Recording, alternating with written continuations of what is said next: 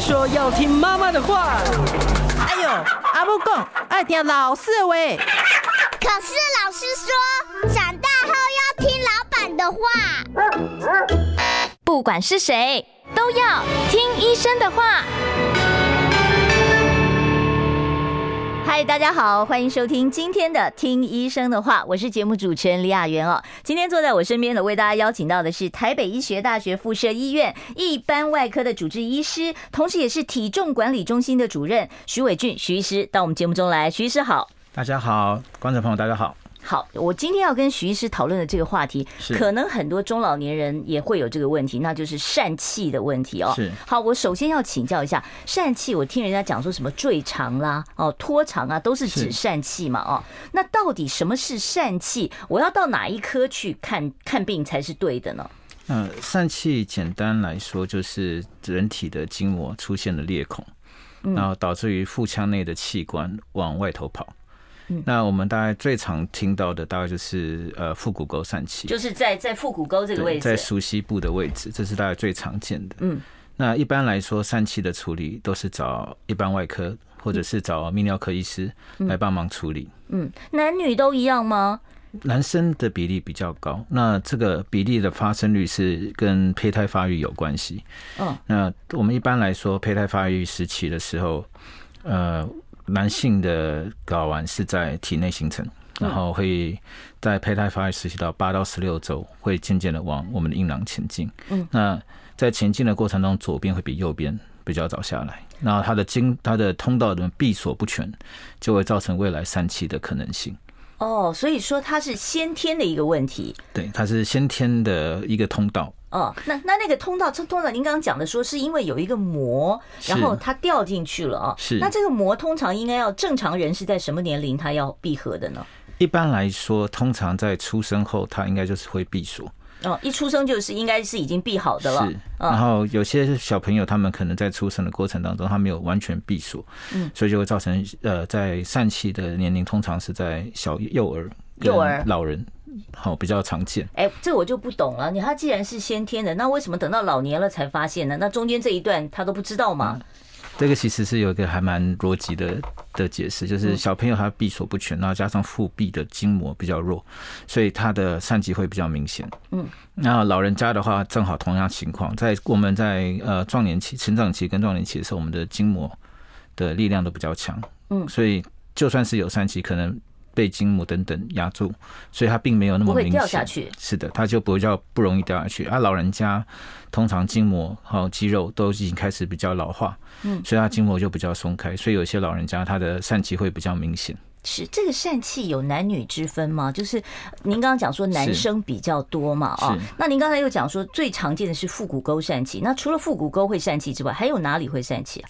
其实腹股沟疝，呃，男女比的话，大概说小朋友出生的话，大概是有些人说三比一，有些人十到十，有三个男。生一个女生，嗯是，然后有些说十个男生一个女生。那一般来说，男生会比较常见，因为女生当然没有搞完这个构这个生理构嗯造，那他从哪里疝气啊？所以它会疝气是都掉出来形成一个我们呃挂着子宫的筋膜，所以女生通常如果那筋膜没有完全闭锁，它也会从那边散气出去。可是，在成年女性当中会比较罕见，嗯因为一般而言那个地方会闭锁起来，成为一个呃悬吊子宫的筋膜。哎，小女生的话疝气，小男生疝气，家长都看得出来，是不是？那小女生看得出来吗？呃，也会看得出来，其实小男生跟小女生的疝气跟我们一般成年人疝气不太一样，嗯，它不会是明显突出在属细部，嗯它比较是接近腹部肚脐下方，哦，所以他是从腹部肚子脐下面对，肚凸出脐来两侧。肚脐两侧，对，所以小男生跟小女生会通常会在肚脐的两侧。嗯，那这个凸出来的东西是什么？是肠子。一般来说是小肠会比较常见，然后有时候是会大网膜，然后甚至有时候是大肠。不过在小朋友的话，大部分是大网膜跟小肠比较常见。嗯，那这个疝气一旦像很多老人家都说，你不能够放任孩子哭啊，说哭到会 疝气，是是这呃这真的是哭会造成疝气发作吗？它是一个因，可是它不是它的，它不是绝对的因素。嗯一般来说，小朋友如果他的通道有闭锁，完全闭锁，他再怎么哭，其实他都不会疝气。嗯，可是如果他的通道是没有完全闭锁的，状态之下，他哭的时候腹部压力增加，他可能会把他的没有完全闭锁的通道又再撑开，嗯，然后这时候就会可能会造成疝气，是我刚才还跟那是个我们的气质他们在聊天，说，哎，说有人是呃运动会跑个马拉那个长跑以后就啊疝气，就跪就就抱着肚子就缩在地上了、对哦，。这也是会的。这对这个疝气是有急性发作的问题吗？哦有疝气，其实坦白讲，大部分的时候都不算是急症手术嗯啦，它都是，呃，我都会跟我病人讲说，它有必要性哦，可是它没有急迫性哦。那可是偶尔会出现急迫性的情况，就是当它的疝气的掉出物，像好比说小肠，嗯，哦是最常见的，被卡死了。哦，就是它掉下去的时候是刚好卡是，住了。那通常这种人有个特征，就是他的疝气的缺口不见得很大，嗯有点像橡皮筋。橡皮筋很松的时候，它挂在手上，它其实嗯手不会缺血。可是如果橡皮筋很紧，嗯，它就会缺血。所以如果它疝气孔出孔很小，可是这时候呢，又正好东西掉进去，它就很容易被卡死。所以反而洞比较紧的。经那个疝气的的裂口比较紧的，它其实很容易被卡死。哎，但赵许赵医师您这样讲的话，是那是不是一出生我们就应该检查说这个孩子他的闭锁有没有完整？如果不完整，我可不可以趁他小就把它缝起来算了啊、呢？这都是都会做。其实，在小朋友呃，一般来说，大概就出是生以出生后的时候都会先检查一次。可是通常大部分坦白讲，都是父母告诉我们说有可能在洗澡的时候有摸到，或者是病人在哭的时候看到肚皮上有有凸起物，然后会带来那个门诊来做检查。那个凸起物它会跳动吗？会跟着你的心脉搏这样跳它动比较吗？不会跟心脉膜跳动，可是它会跟着呼随着呼吸嗯，在不同在，因为它跟腹腔内压力有关，所以呼吸的之间，嗯你可能会看到它凸起来或掉下去。哦，所以小男生的腹股沟疝气就是在在阴囊附近，是不是没？有，它还是比较高，还也是是比较在高肚脐肚也是脐两侧、肚哦脐下方两侧。那成年人像中成老年人的话就会比较低，就是在耻骨附近了。这在耻骨附近，一般常见都在耻骨附近。哦，这个那大大这时小候呢？可是这时候又分成两种疝气方法，一种是直接型疝气，嗯什么叫那个直接型疝气啊？直接型疝气它是属于我们筋膜本身老化嗯或者筋膜比较弱的情况，它会从那个地方掉出去。哦，对，然后另外一种是间接型疝气，间接型疝气就是刚刚先提到的说，如果它是呃在胚胎发育时期闭锁不成的不呃不全的时候掉出去的方向。哦，是对好。那我再问一下啊，那这个疝气啊，它的这个发作的原因到底是什么？它的这个急性发作，像我刚才讲的是说，有人是哦跑跑跑跑，就是疝气了。是那像那种用力哭，小孩子也是有可能。是，那其他还有什么？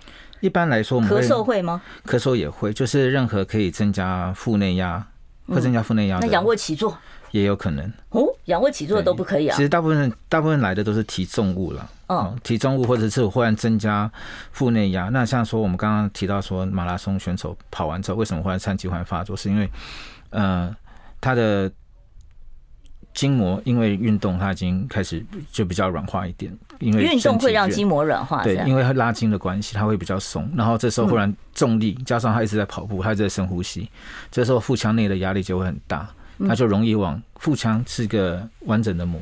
那如果有破口，跟任何压力一样，它会找最小的地方释放。嗯，所以如果你的筋膜上面有缺口，它就会往那个地方释放压力。嗯，所以这时候小小肠就很容易从那边掉出去。是。那主任，我要问一下，你说这个疝气啊，是没有，也通常是没有什么太紧急的状况，一但般来说都没有。一般来对说没有，但是必须要处理。那很多人说我跟他和平相处一辈子了，我为什么一定要处理呢？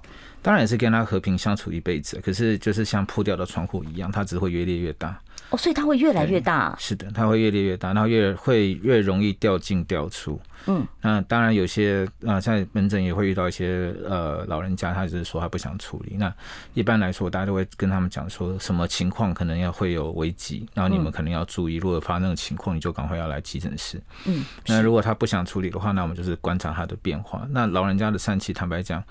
呃，看他的比例大小，因为每个人不太一样，有些人会裂得很大，有些人不会裂得很大。那如果裂的裂得很大，他会生活上会比较困扰，因为他常常久站或者是走会路，会摩擦，会会对，痛他吗就？会掉下来。掉下来会痛吗嗯，会不舒服，不舒服而已，就对，是他会有个不适感，就是疼痛感觉。那外观看得出来吗？穿呃穿了长裤还看得出来啊？穿裤子看不出来了，对哦，可是他自己会很明显，就是他觉得有个东西往下掉，嗯，对，那老人家筋膜通常比较松，就比较不容易卡死。可是如果一下子掉太多，长子下去是会被卡死的。嗯，好。现在刚才讲到说，其实多半是幼儿跟老年人嘛，啊是。那如果说这个小时候你并不知道你有疝气，是那这个疝气的这个位置会不会造成压迫到你的精索？会不会造成你的生育方面受到影响那呢？这倒不太会，因为其实它比较常见的，因为呃，在发育时期的时候，其实一般来说睾丸都已经到了阴囊，所以它其实不它会已去经掉下去了，对，它嗯不会去被压迫到什么的。嗯那通常是嗯。一般来说，生活上比较造成不便的话，大概除了说会肿胀、疼痛之外，大概就是跟伴随肠胃道的症状。嗯有时候如果塞得比较紧，甚至说可能会有呕吐，或者是像类似肠阻塞等等的不舒不适。会呕吐啊，对，因为肠子被哦，卡就住了，是卡住了，对，所以食物下不去。嗯所以有些我们在通常急性看到的，大部分都会伴随着呕吐，那甚至如果卡的比较紧，肠子甚至会缺血会坏死死吗？对，没哇错，。那坏死的话，那不就变肠阻塞了，或者是需不需要？是，所以如果通常到坏死的话，就必须要接受紧急手术。哦，是。那这种坏死的话，他自己是什么样的感觉？他自己会会知道吗？他可能不会那么明显知道，会不可哦他会会觉像像得痛盲肠炎那样痛吗？对痛痛感大概是最常见的。嗯，然后一般来说，如果他没有注意到自己有疝气，通常都会说啊会痛，然后或者是有呕吐，嗯然后就来急诊室。那通常我们在理学检查的时候，就会看到说哦，腹股沟有一包理鼓理起来学检查是做什么？这是超音波吗？还是呃照不？用，通常是用手 X 去光摸就好，就是衣服哦做触诊触诊就可以看得到。哦，触诊对就可以知道。是，那个这个这个怀孕，有些妇女怀孕的时候腹腔的压力是大的，在这个情况之下，会不会造成说，本来她小时候并没有发生这个疝气，嗯，但是怀孕期间的压迫哦，或者是很胖肥胖嗯了，会不会造成她疝气？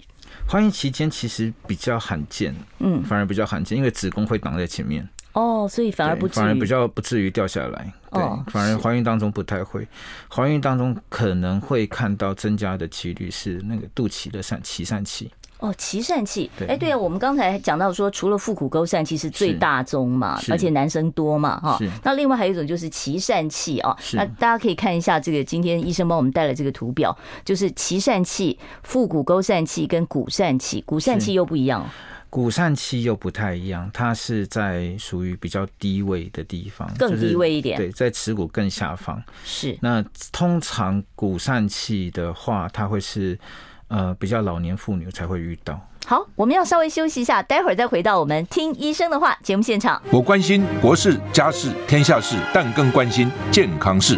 我是赵少康，推荐每天中午十二点在中广流行网、新闻网联播的《听医生的话》。我们邀请到的都是国内数一数二的医疗权威，给你一个小时满满的医疗资讯，让你健康一把抓。除了收听以外，还要到 YouTube 频道上订阅 “I Care 爱健康”，按赞、订阅、开启小铃铛，爱健康三支箭，一件不能少。您现在所收听的是我们中广的《听医生的话》，我是节目主持人李雅媛哦。呃，如果说听众朋友你对我们的节目呢，啊，这个觉得呃。提供了很多呃，这个很正确的医疗常识的话，我们欢迎大家呢帮我们分享、按赞。当然呢，最好是订阅一下我们的频道，其实完全免费，你可以帮你家中的长辈来订阅。我每天呢邀请到的医生，保证都是啊专科，而且呢都是非常权威的医师。像我们今天跟大家谈的话题是疝气啊，为大家邀请到的就是台北医学大学附设医院一般外科的主治医师，同时也是体重管理中心的主任徐伟俊徐医师。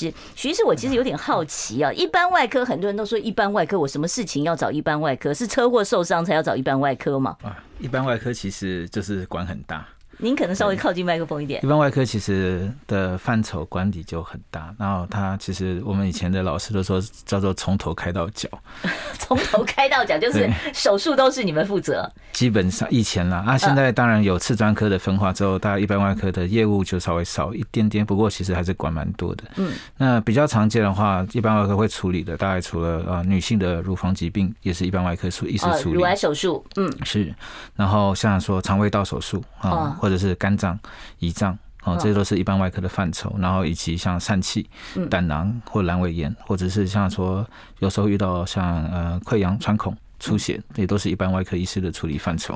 那我不懂了，就是说，像比方说，像如果是胆囊炎的话，那他是应该先在呃胃肠肝胆科的内科看病，然后如果需要呃切除胆囊的话，才由一般外科来接手，是这样吗？呃，如果不是急性发作的话，这个会是一个我们比较常见的流程，就是它会是先从内科那边诊断，然后再交由外科处理。那如果偶尔会遇到就是会急性发作的病人，他可能好、有曾经有病史，有知道有胆囊结石，那有些是根本不知道有胆囊结石，然后就来到急诊室，那经由急诊科医师诊断之后，外科医师确定之后再安排手术。嗯，那一般来说胆囊结石的症状。嗯，比较特别，因为每个人走进来都不会说胆囊痛、嗯，大大家都说哪里痛呢？胃痛，哦，就是肋骨下面这一块是吧？对，他会说右呃比较常见的是中间呐、就是说胃痛不舒服，然后会有嗯可是伴随胃不是呕在左吐。边那个肋骨下没方有，吗？胃是在正下方，正下方就是剑突的正下方，是剑剑突正对下方，哦所以大部分都会说是胃痛不舒服。嗯然后常常常见的话，大概就是吃呃大餐哦啊，大餐后或者是吃油腻食物之后发作。哦，对是好。那我特别注意到，就是说，其实今天呢，我们徐医师的这个专业里面还有一项叫做体重管理中心主任。是我就在想，体重管理跟一般外科怎么会有关系呢？一般不是都是加医科在处理体重的问题吗？嗯，一来说，呃，其实一般简单来说是体重管理，它其实呃并没有说一定要哪一科处理。嗯，可是如果到病态性肥胖的话，大概就是外科的角色比较多。所以其实徐医师的专长就是还有缩胃手术、是缩胃手术跟胃绕道等等，胃绕道手术。是好、啊，所以我现在介绍了半天，大家就知道。等一下，如果你有哪一方面的问题想要请教我们今天的来宾呢，呃，台北医学大学附设医院一般外科的主治医师，也是体重管理中心的主任徐伟俊徐医师。三十八分的时候，你可以打电话进来。好，言归正传，我又要是回到我们疝气这没个问题主题了哦。好，我们刚才讲到了腹股沟疝气，那我现在要问一下脐疝啊，这个肚脐上的这个疝气是什么意思啊？它是怎么样发生的呢？脐疝气其实嗯、呃用一个比较简单的说法，我们刚刚先提到说疝气是筋膜上的一个缺口。对，它就那自己有个缺口。是，那肚脐上其实是也顾名思义，就是肚脐上面有一个缺口。那肚脐本身它是我们在佩戴发育时期的时候在那不呃是在。几几剪断脐带绑没起来错的，可地是方它吗？照理说它应该要旁边的筋膜应该要闭锁，嗯，然后再慢慢会缩回去。嗯，那通常在小朋友大概出生之后，大概六到八周之内，他那个旁边应该会慢慢的紧实，哦，对，小朋友刚开始剪掉脐带的时候，他可能是有会点突突出、的，突没突错，的，没错。然后他慢慢就就陷进去没错了，。当它呃发育越来越完整的时候，它旁边筋膜也越来越成熟，照理说这个地方应该要凹凹回去。嗯，那有些人他就是在闭锁的过程当中并没有非常完整，嗯，然后导致于说它后面会有个裂口。那那裂孔什么东西跑出来了呢？呃，一般来说比较常见是大网膜，哦，对，然后网网膜也会凸一块啊。网膜我们印象中不是一层膜吗？它它会整个揪在里头，就一团一这样子。团钻进去，哦，一团对钻进去。。是。哦，那那 那如果它钻进去之后，它那个就更难闭锁，因为有个物体卡在那。嗯，所以后来如果长大的时候，有些会有些人会他会那个肚脐疝气会越来越大，然后甚至蛮常见就是呃去健身的男生，嗯，然后忽重量然训练是，然后忽然就是哎、诶怎么肚脐凸一块？啊，其实不是忽然凸一块，是那个洞一直都在那，哦，所以对只是只是说因它为你用力了没，错，他用力了他就掉出去了。哇，那这个对会痛吗？嗯、一般来说不太会痛，因为大部分都是大网膜，大网膜其实痛感没那么明显。嗯那我会比较担心是小肠掉进去，如果洞够大的话，哦，小肠掉进对去的话，会就怕卡住肠坏死没。错，哦，是好，那所以脐疝只是凸出来而已嘛，那我可以不处理吗？坦白讲，一般来说，我们在小朋友就算身上观察到有脐疝气，它只要在一公分直径左右，我们都不会处理，因为它有可能它自己会长起来吗？没错，它有可能自己会长起来。那腹股沟疝气难道不会自己长起来吗？那个哎，膜腹股沟疝气没有办法自己长起来，哦，对它那边其实就是一个天然的缺口，所以它那个缺口通常不会再自己关起来。是，对，可是脐疝气是它在腹直肌在形成的过程当中，它可能会慢慢的愈合。可是如果成年人像您刚才讲的去健身房做个重训，然后就挤了一团网膜出来，应就该是肿一包，是，那那种需要处理吗？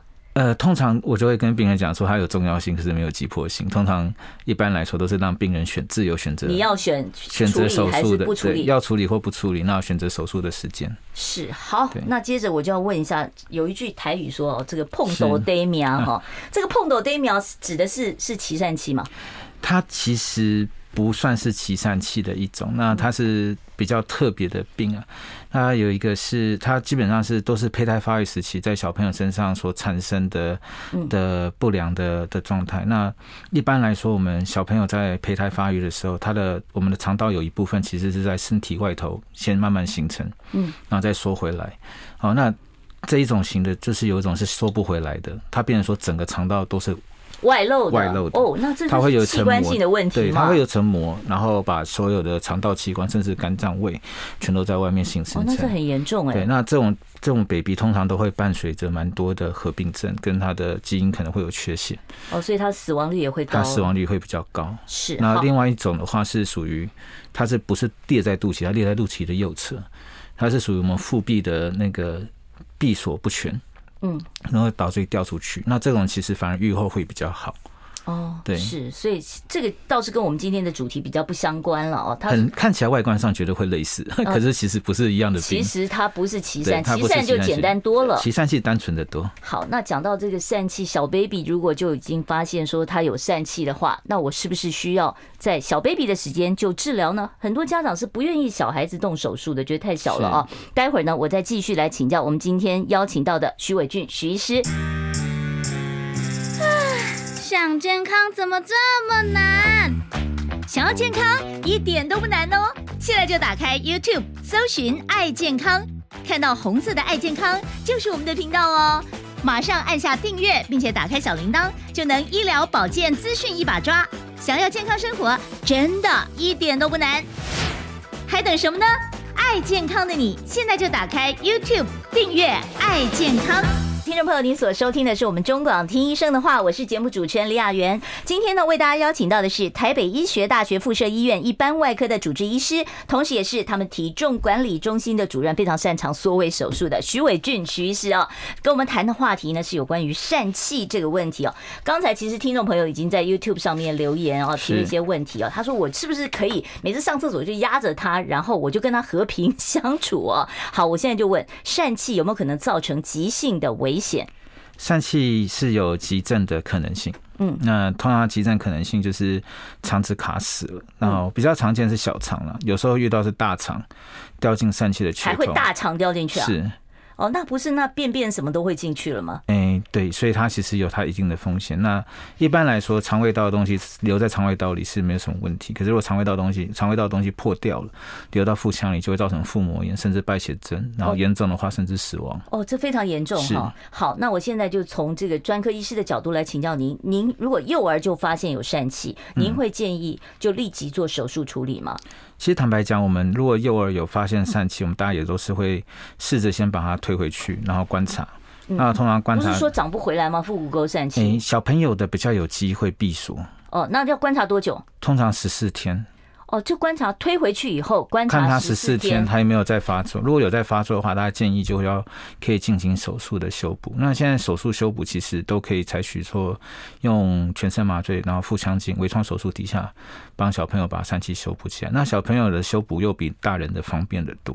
哦，他不需要放，他不需，他只需要阻止呃把他的闭锁的通道绑掉，手术就结束了。哦，所以只是把它绑起来，让它不要是再有一个洞，没错，而这是可以做微创手术。是那要在孩子肚肚子上打几个洞呢？通常一个洞就可以搞定了，啊，一个洞就搞对定嗯小朋了友的单纯很多，哦。所以其实反而建议你，如果幼儿就发现，幼儿就处理，是不管男女都一样嘛，哈。是。是好，所以幼儿可以做做这个处理，没有什么风险吧？因为很多人都会想说，小孩这么小做手术，我舍啊，得、不会，啊，我们麻醉科的技术很 好，不需要等到他什么一两岁再动。不哈用哎、通常都还蛮安全的。好，所以那这个是小孩嗯简单了啊。那另外一个问题就是，像您刚才也讲到说，很多人是到了老年了，是呃，因为网膜松了才开始发现这种疝气的问题。这年长者的疝气手术，传统的健保有给付的是哪一种？那现在有没有一些比较新的手术方法？呃，健保基本上都给付啊，它都给的付，我们微创的也有给付对嘛？我哈，们不管是传统开还是腹腔镜，嗯现在都是在健保的的呃给给付付的范围范里畴，面没错，嗯，那。主要会选择是哪一种，就是看患家本身的状况。嗯，那一般来说，如果可以经得起全身麻醉的病人，我都会建议说，他就直接做微创。哦，微创，微创是就是呃，为什么这我不太懂？照理说不是微创应该需要的麻醉比较少吗？还要全身麻嗯醉啊？其实微创手术它反而需要比较深层一点的麻醉，因为我们要需要在手术中病人不能动弹，嗯，好，那呼吸要是靠机器，嗯所以它会比较有规规律的，我们才可以比较在一个安全安静的环境之下手术，嗯，那如果像一般像说半身麻醉的话，大概这个就做不到。嗯，那像小朋友，您刚才讲说绑起来就好了，那老年人、成年人怎么办呢？呃，老人家的话，通常大家就两条比较单纯路，就是说你这个筋膜如果真的很松很大，那我们可能要帮你放一块人工网膜。就放一个人工的进去是，嗯，那这呃，健保有健保给付人工网膜，这个是没有问题的哈。那可是它的缺点在于说它的材质偏硬，偏硬会怎么样呢？呃，异物感比较严重啊，。你自己会感觉到里面有一个对异物因为我啊，们在腹腔镜的的疝气修补，大概就分前呃分腔腹腔前，然后跟腹腔里。嗯那我们一般来说说指的说微创手术是腹腔前，嗯，那这时候我们把人工网膜铺上去之后，呃，患者跟我解释是他觉得好像就好像口袋里永远摸到一块硬纸板，啊，那好难受对，哎、他会觉得那边永远有一块东西在那里，可是他可以是成功的，可以挡住他的小肠东西再掉出去，嗯，可他的异物感会比较明显。哦，不会对疼痛吧？不会，不到至于疼哦痛，可是他就会觉得蛮明显，就是他只要有特殊的动作，他就会觉得说，哦，那块东西还在那。那如果我自费，可以给我软一点的东西吗？有，当然现在有些呃人工网膜是可以自费的，然后它是材质会比较轻薄，嗯，然后它孔径的它也是延伸性比较好。那我的病人做完之后，他的跟我因为我正好有前阵子有个病人，他左边是放健保的，哦，然后右他边他两侧都疝对对气对，，他就是三年前先在在有院开了左侧，嗯三年后来我来我们医院求诊，然后我帮他开了右侧，然后正好左边右边有得比，他就就是他跟我讲说，左边就很像是放了一块硬纸纸板板，然后右边放了感觉上是就是放了块钞票，你知道他 在那里，可是你不会特别觉得难过，哦，好了解对了哦，就是这个材质上面还是有一点的，还是有点差别对。。哎，那这个有没有？比方说，我之前放那块硬纸板，我不满意，我重新换一块可以吗？嗯，一般来说如果没有复发，我们大概都不太建议再放，因为其实会有粘连的问题吗？呃，对，虽然它是腹腔外的手术，可是它最后它会希望我们都会希望我们的这些人工网膜跟身体的组织，它会粘在会融合在一起。我们的目的是希望这块人工网膜跟身体是粘在一起的。哦，对，如果所以我们通常要拆掉的话，通常一般来说是有复发的或者是有感染的，我们才需要把它拆掉，不然通常不会太建议去把它拿掉。哦，所以就是你就跟那块和和平硬纸板相处吧和平相 处。好对，没那错这个网膜也没有说需要什么多少年限更换这回事了哦。没有，一般来说，如果是体外的，通常都可以放一辈子。哦，都是放一对，辈只子。要它没有异常的情况之下，大家都可以放一辈子那。脐疝也是这样处理吗？脐疝气反而单纯一点了。一开始的话，我们会看年纪啦。嗯那如果是年纪比较轻的病人，啊，我通常都直接修补起来就好，我就不会特别放人工网膜。所谓的修补是怎么样？是缝起来吗？还是嗯对说是把先把扎它起来？凸出来的东西先把它分剪出掉来，然后把它丢回去，再把外头关外观关起来，哦，这样就好了。那，对，那一般来说都可以自己长起来。是那如果是老人家的话，反而会把它关起来之后，可能会外面再放一块人工网膜挡住，嗯，因为老人家的筋膜比较脆弱，嗯，它需要加强，嗯，那成年人通常一般都不太需要，他只要关起来就 OK 了那这种疝气手术，我要住院几天啊？啊、相较单纯，就是手术前一天下午报到嗯住院，然后手术第二天住院的时候就是手术日，嗯，然后第三天就回家。哦，这么好啊对？那需要插什么导尿管？会不会手术完了我尿不出来啊了呃？，一般来说不会，我们通常是手术中会插导尿管，嗯，手术后就会拔掉，所以麻醉底下我们就会把它移除。是，休息一下，待会儿回到听医生的话节目现场，别忘了替我按赞一下，拜托。我关心国事、家事、天下事，但更关心健康事。我是赵少康，推荐每天中午十二点在中广流行网、新闻网联播的《听医生的话》。我们邀请到的都是国内数一数二的医疗权威，给你一个小时满满的医疗资讯，让你健康一把抓。除了收听以外，还要到 YouTube 频道上订阅 “I Care 爱健康”，按赞、订阅、开启小铃铛，爱健康三支箭，一件不能少。我今天现场为大家邀请到的是台北医学大学附设医院一般外科的主治医师徐伟俊徐医师哦，他也是体重管理中心的主任。听众朋友，你有任何啊这个徐医师可以回答的问题，一般外科的问题或者是疝气的问题，欢迎你打到二五零九九九三三外线是加零二。我们接第一位听众朋友电话，你好，请说。谢谢您好，大家好，我想请教一下医师，我也是在两年半左右呢，做做了左右左右两边的腹股沟疝气，那年龄在已经在六十五岁以上了，那都用传统式的，可是呢，第一次做痛的要命，三天根本没没办法下床，而且事后还谢足肿，不过我觉得这问题不重要，第二次就好多了，最重要的问题就是说，经过疝气手术之后的后遗症，我发现很容易发生便秘，我这辈子没有便秘过，确实呢，在疝疝气的手术之后，很容易发生了这种便秘，那医生开了清力飘，吃的好像效果也很小，请问该怎么办？谢谢。好，便秘哦，他是手术前没有便秘啊，手术后就开始了。那这嗯跟这个手术有关系吗？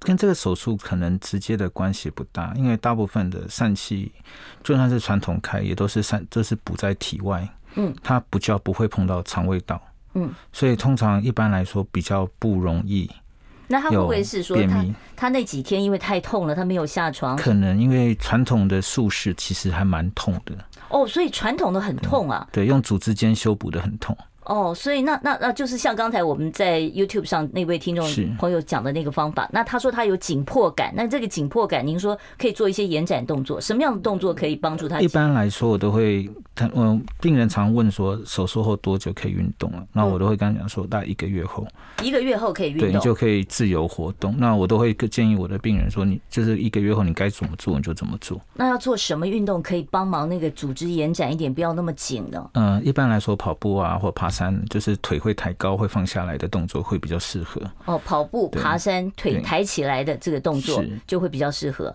那就不懂了，那很痛，那为什么还有人要用那种方法？都是反正都有健保给付嘛。 嗯，就招数各有不同， 这个没办法，好没办法这样讲是。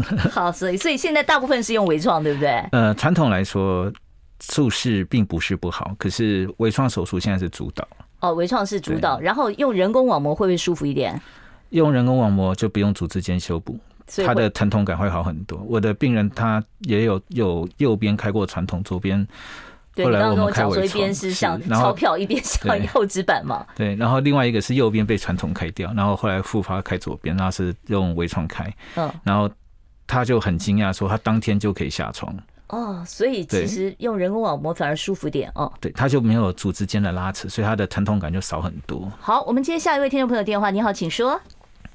哎，许嗯先生你好，哎，你好，医生你好，你好，我有一个小问题哈、我去年有做疝气的手术哈、嗯，呃但是我差不多两三个月不小心给它摸到哈、摸到刚刚刚医生讲的那个袋子那个地方哈、好像有一个小小哈、小小小的东西啊，但是给它认真的压的时候，有时候会感觉痛啊，有时候就不会啊，痛是稍微微一点一点点痛而已。啊你是说你做疝气手术的那个那个地方会痛是吧？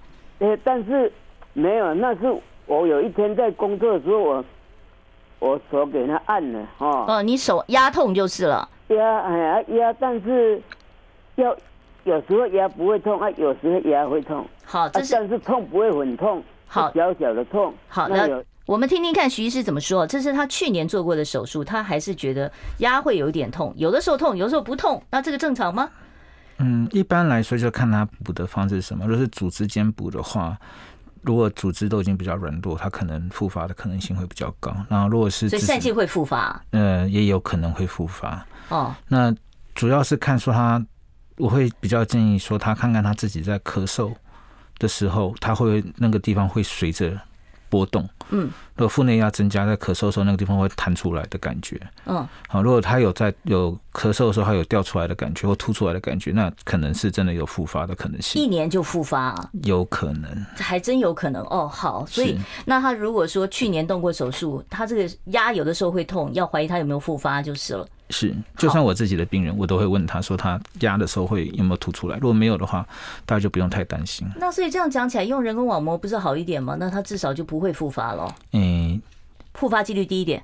差不多，统差不多都会统计复发学上差不 多，哇，好对好，统计学上大概复发的比例从千分之三到那个百分之一都有人在 report，好所以这个没有办法说绝对哪 个哪一个是手术比较？没错好？哈没，错还是要看你能不能全身麻醉。呃，对，要看病人的选择了。那医生解释病人选择，然后让他们自己决定说你要用嗯什么要方用法？什么方式来做。好，下一位听众朋友，你好，请说。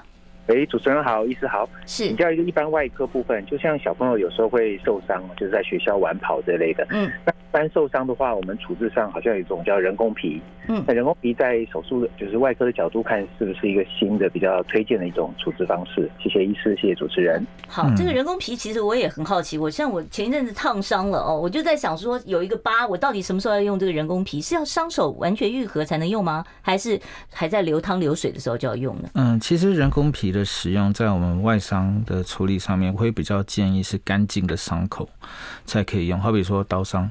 啊，或嗯者烧烫伤，你这时候使用人工皮，它可能还有点角色在。那像如果是小朋友跌倒，嗯哦，那我大概就不建议有人工皮，因为地板比较脏。哦，所以它是那种，比方说擦破皮的那种，上面有是粘粘土啊什么。对那可个是我如脏的果话用清食盐水都清洁过了对，呢？哎通常如果是这样子的话，我会建议至少三天后。为什哦么？因为呃，细菌感染大概是三受伤后的三天哦，才会看到。如果它三天后，你一般换药三天后没有看到流汤流汁，你要添人工皮，我没意见。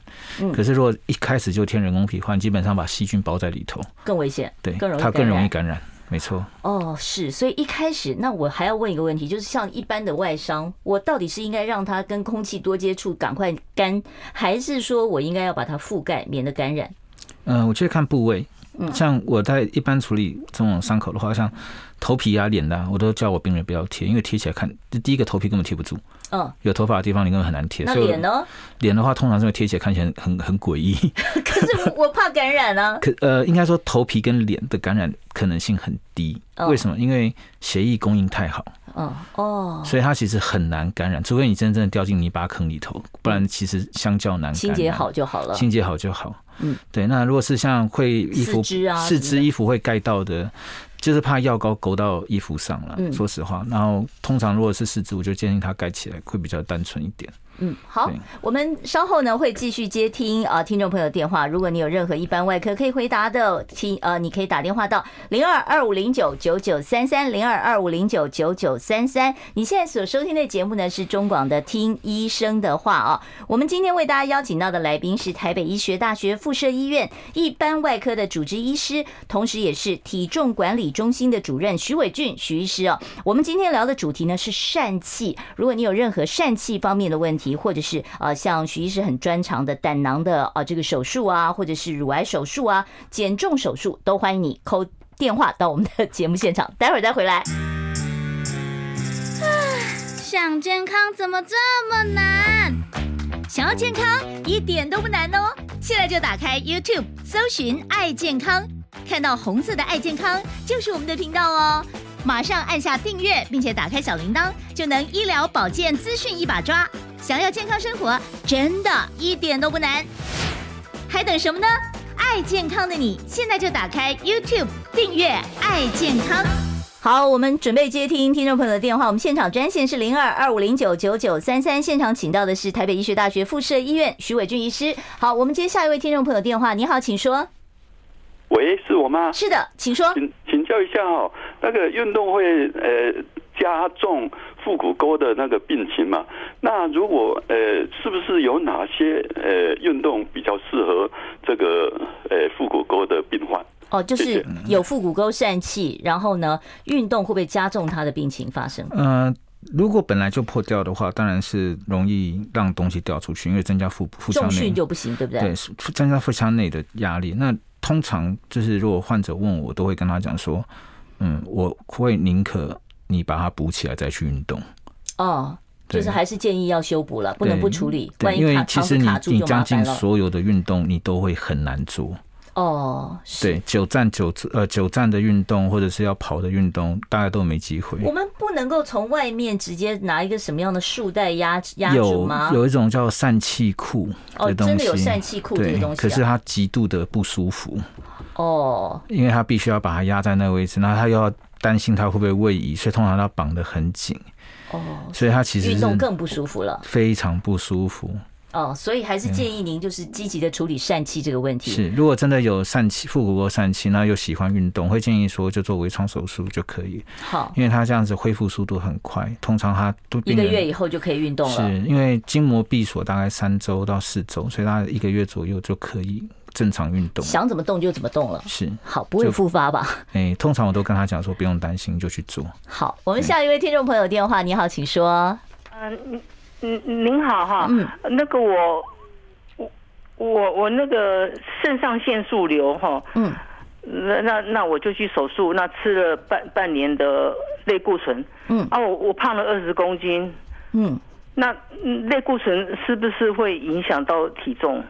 哦，类固醇会不会影响体重？类固醇会影响到体重，哦对，确所实是以会的是的，所以通常我们在针对，呃，在做要做减重手术的病人，我们要先是就要先确定说荷尔蒙是没有失调的。嗯那如果说我在服服用类固醇的话，通常我们会等他半年后，如果他都没有瘦回来，嗯，我们才会考虑说他是不是一个适合的手术的患者。所以类固醇通常你也不能太长期的使用嘛，对不对？一般来说，只有一些少数的病的，呃，像呃像他刚刚讲的肾上腺素瘤，对，嗯或者是像呃气喘，嗯，哦的病人可才能会那长也是期低使用剂量的嘛哈是，那如果是有些特别的疾病，像说有些呃自体免疫疾病，他可能必须要用类固醇，那这些病人他可能他的那也没办法呀。是的，所以通常我们如果要处理说有在使用过类固醇的病人，大概等半年以上，然后看他的体重慢慢恢复。如果他自己有恢复，那恭就是恭喜；那如果嗯真的没有恢复的话，我们再来看他是不是一个适合手术的患者。所以这个就像这位患者，他以就是短时间内胖了二十公斤，哦，还是要找呃肥胖专科医师、减重是专心去我会评估他的状对，我况会。先评估一下他状况，然后确定一下说他的药物的情对况他药物情况跟他体内荷尔蒙的状况。好那如果体内荷尔蒙还是属属于偏高的状态，我可能就会等等他嗯慢慢下来稳定再之后说了对，确定说不是因为药物造成的，只是单纯的肥胖，那我们再来处理。是，好，我们下一位听众朋友，你好，请说。嘿 你好，两位好。嗯嗯是我想上次有一位那个甲状腺的那个医医外科医师哈，嗯，他说使用那个肝癌会有探针把那个病灶烧掉哈，啊，应用在那个甲状腺冰冻上治疗，嗯，他就是少了样子啊，气化。然后他这个这个手术可不可以用在那个胰脏癌或者是肺结核方面？哦，他讲的是一哦，种好，我知冰道冻他治讲的应该是 RFA 啦，嗯就是用烧灼的方式在处理。嗯不管是说冷冻还是用呃嗯电磁波烧灼，嗯，肺结核上当然是没有必要处理，因为肺结核它应该是药物还是主嗯主导。那他说胰脏癌呢？胰脏癌一般来说，通常我们只要有诊断，大概第一步都还是手术，嗯，因为目前所有的证据告诉我们说，手术可能是它最好的方法，嗯就是愈后可能会是最好的结果，嗯所以不会考虑烧灼。嗯，不会用这个方法对，而且胰脏癌一般进展比较快一点，对不对？嗯、因为它是应该说不是进展快，它是 silent，它很安静，嗯，所以它一般发作的时候，你有症状的时候，其实都已经都已经是中晚被期了，中晚期了，所以它有可能埋伏很久。嗯，对，可是它发作的时候，通常已经来不及了。是。好，我们再接下一位听众朋友电话。你好，请说。Hello，你好，我们今天请到的是呃徐伟俊徐医师，我们谈的话题呢是疝气啊、当然一般外科的问题我们也可以回答。好，你好，请说。就是呃，请问一下，现在已经六十几岁的男性，他那个呃疝气是已经掉到阴囊里面去了。嗯请问一下，那个这样子睾丸会压坏吗？会生病吗？然后哦那个掉下去的是什么？是小肠，对，呃，不会啦，睾丸不会生病。嗯，他是对怕到就睾可是丸癌啊呃什么对，倒的，是不会，没有那个没有呃没有特别直接的关系。那如果它已经掉进去的话，通常一般大概就是间接性疝气，就是我们刚刚前面先提到的那一种。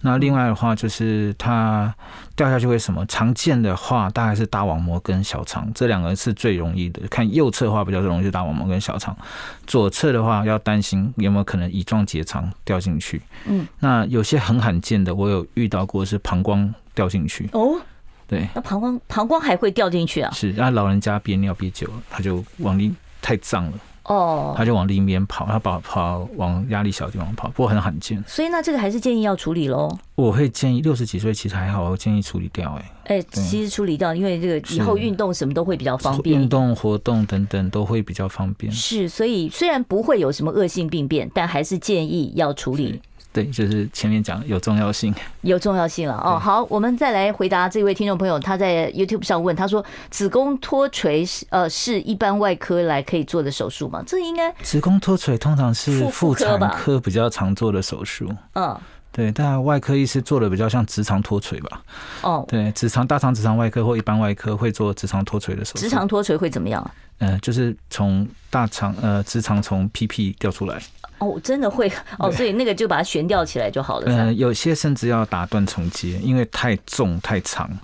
那通常大肠脱垂，肛嗯门的大肠脱垂的病人，它是呃特色就是老人老年女性多产，嗯，然后她的骨盆腔肌肉比较松松弛才会然后加上她长期会有便秘的习惯，然后加上说她开始有脱垂，她就一直觉得她解不干净。嗯，我之前有个病人，她一直去蹲厕所，哦，她很夸张，她已经叫闹到家庭革命，她一天蹲三次厕所，哦，然后她儿子说一次蹲八小时，所以他一几乎都不离开厕所，对他那因为他他一直也很痛苦啊，这样她非常痛苦，因为她一直觉得肛门周遭有病，有嗯有异物感，所以她就是想上。对嗯，，是，所以这个还是要积极处理了啊是。但是你可以找妇产科的医师。好，今天因为时间的关系，我就不再接听其他听众朋友的电话了。非常谢谢徐伟俊徐医师接受我们的访问，谢谢谢您。好，不要忘了哦，明天中午十二点零五分准时收听《听医生的话》。